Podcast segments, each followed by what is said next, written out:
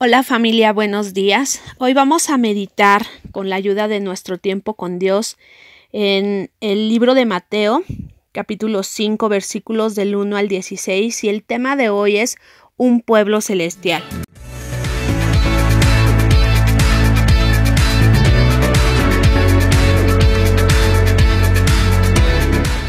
Vamos a leer. Viendo la multitud, subió al monte y sentándose vinieron a él sus discípulos y abriendo su boca les enseñaba, diciendo, Bienaventurados los pobres en espíritu, porque de ellos es el reino de los cielos. Bienaventurados los que lloran, porque ellos recibirán consolación. Bienaventurados los mansos, porque ellos recibirán la tierra por heredad. Bienaventurados los que tienen hambre y sed de justicia, porque ellos serán saciados. Bienaventurados los misericordiosos, porque ellos alcanzarán misericordia. Bienaventurados los de limpio corazón, porque ellos verán a Dios. Bienaventurados los pacificadores, porque ellos serán llamados hijos de Dios. Bienaventurados los que padecen persecución por causa de la justicia, porque de ellos es el reino de los cielos. Bienaventurados sois cuando por mi causa os vituperen y os persigan, y digan toda clase de mal contra vosotros mintiendo. Gozaos y alegraos, porque vuestro galardón es grande en los cielos porque así persiguieron a los profetas que fueron antes de vosotros. Por medio de las bienaventuranzas, Jesús nos enseña cómo debe ser desarrollado nuestro carácter como hijos de Dios al relacionarnos con nuestros hermanos y con nuestro Padre Celestial.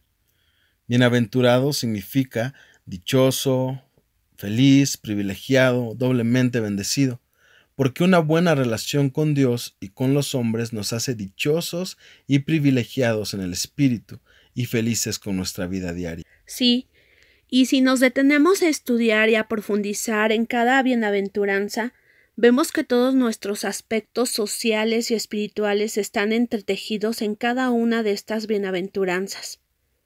Y también vemos que a través de ellas Cristo explicó su persona y su ministerio que se destacaron por la humildad y el sacrificio. El mundo desprecia a todo el que es considerado débil, pero Jesús nos enseña que todos los que reconocen su pobreza e impotencia espiritual están preparados para crecer espiritualmente.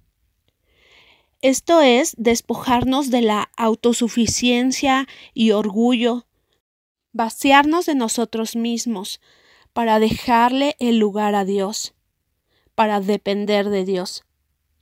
Otra bienaventuranza que vemos es que dice que son bienaventurados los que lloran porque ellos recibirán consolación.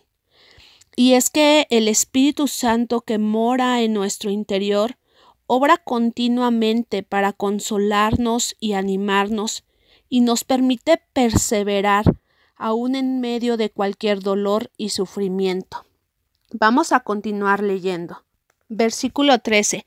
Vosotros sois la sal de la tierra, pero si la sal se desvaneciere, ¿con qué será salada? No sirve más para nada, sino para ser echada fuera y hollada por los hombres. Vosotros sois la luz del mundo. Una ciudad asentada sobre un monte no se puede esconder, ni se enciende una luz y se pone debajo de un almud sino sobre el candelero, y alumbra a todos los que están en casa. Así alumbre vuestra luz delante de los hombres, para que vean vuestras buenas obras y glorifiquen a vuestro Padre que está en los cielos. En la ayuda para meditar nos dice que nosotros también fuimos llamados a detener la corrupción del mundo y a iluminar con luz las tinieblas. Así como no se puede esconder una ciudad asentada sobre un monte, tampoco pasarán desapercibidas las buenas obras. Podemos ejercer influencia positiva en otros con la santidad de nuestra vida, para que los del mundo glorifiquen a Dios. Fuimos llamados a testificar de Dios y a guiar a los incrédulos a su Creador. Familia, que en estos tiempos de dificultad podamos vivir estos privilegios como hijos de Dios con cada una de estas bienaventuranzas que nos impulsan a hacer luz en nuestro hogar y en cada ámbito donde estamos. Les mandamos un gran abrazo, que Dios les bendiga.